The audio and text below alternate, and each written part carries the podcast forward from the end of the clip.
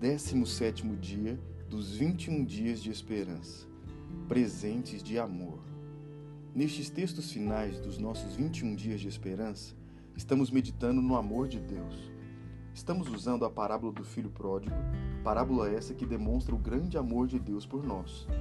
Quando o filho pródigo voltou para casa, ao invés de ser contratado como empregado, ele foi aceito como filho. Ao invés de receber pão que os funcionários recebiam, o pai lhe deu um novilho cevado. O filho que queria ser servo foi servido pelos servos do pai. A Bíblia diz que os discípulos, quando começaram a andar com Jesus, foram chamados de servos, mas depois de algum tempo, Jesus os chamou de amigos. João, capítulo 15, versículo 15. Já não vos chamo de servos, porque o servo não sabe o que faz o seu senhor, mas tenho-vos chamado de amigos, porque tudo quanto ouvi de meu Pai vos tenho dado a conhecer. O servo é aquele que anda debaixo de leis, mandamentos, um jugo pesado, mas o amigo é aquele que desfruta do relacionamento. O filho saiu de casa porque tinha uma mentalidade de servo, voltou com a mesma mentalidade, mas quando o pai o encontrou, o amou como um amigo. Ele o abraçou e o beijou. Mas muito mais do que apenas um relacionamento. O pai, mesmo sabendo que esse filho havia gastado toda a sua herança, dá a ele uma reposição, supre ele com presentes de amor. Lucas, capítulo 15, versículos 22 e 23. O pai, porém, disse aos seus servos: Trazei depressa a melhor roupa, vestiu, ponde-lhe um anel no dedo e sandália nos pés. Trazei também e matai um novilho cevado. Comamos e regozijemo-nos. O pai deu ao filho pródigo quatro presentes: a melhor roupa, um anel, sandália para os pés e um novilho cevado para a festa de retorno.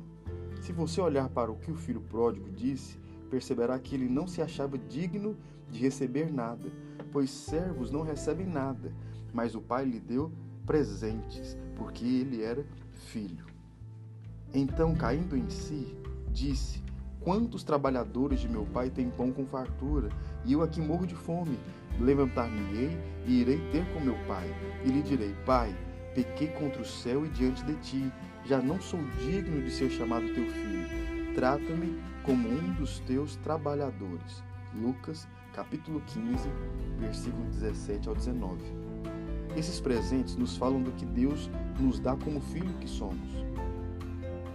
Vejamos o que eles representam em nossas vidas hoje. O primeiro presente que o pai deu ao filho foi as melhores vestes. Se olharmos para as primeiras roupas na Bíblia, perceberemos o que elas significam. Temos na realidade duas roupas iniciais, uma feita pelo homem e outra feita por Deus.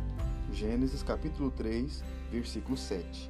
Abriram-se então os olhos de ambos, e percebendo que estavam nus, cozeram folhas de figueira e fizeram cintas para si.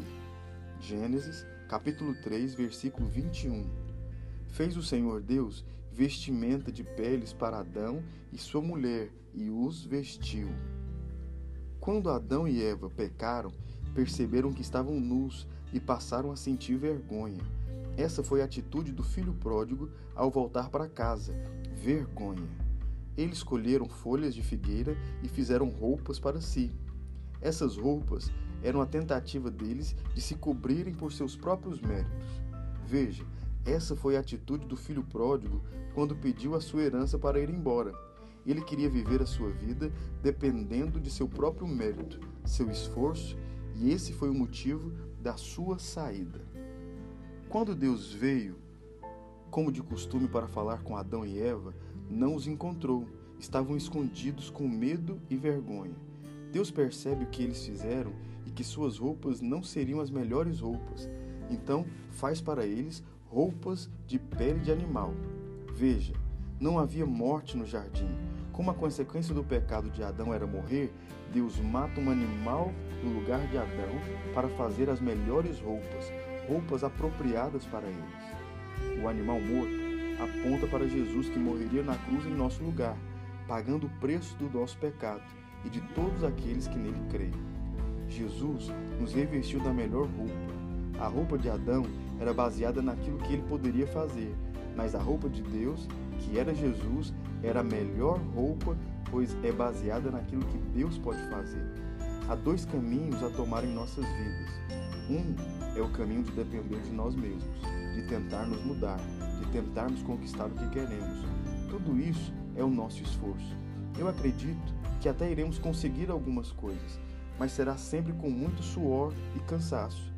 Essa tem sido a marca dessa geração, uma geração cansada na alma, cheia de depressão, tristeza e sem paz.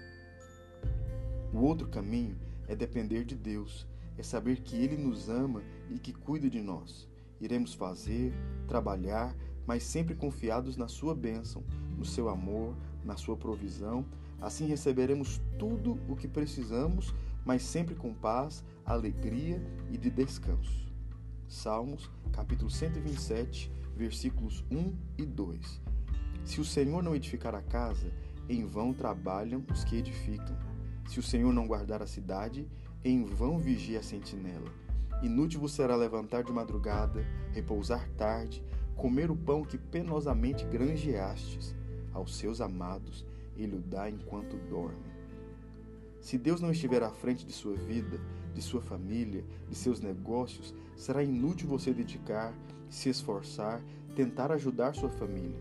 Mas quando você depende de Deus, quando é Ele que faz em você e através de você, então você pode deixar de se esforçar, pois as coisas fluirão. Deus dá aos seus filhos, que são amados, presentes de amor e esses são entregues enquanto eles dormem.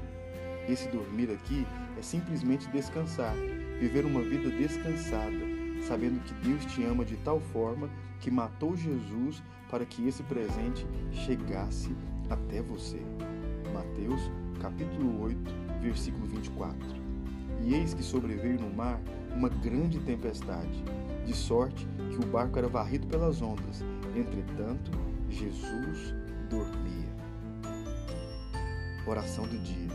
Senhor, sou teu filho e, como tal, quero aprender a descansar em tua presença, sabendo que o Senhor é quem cuida de mim.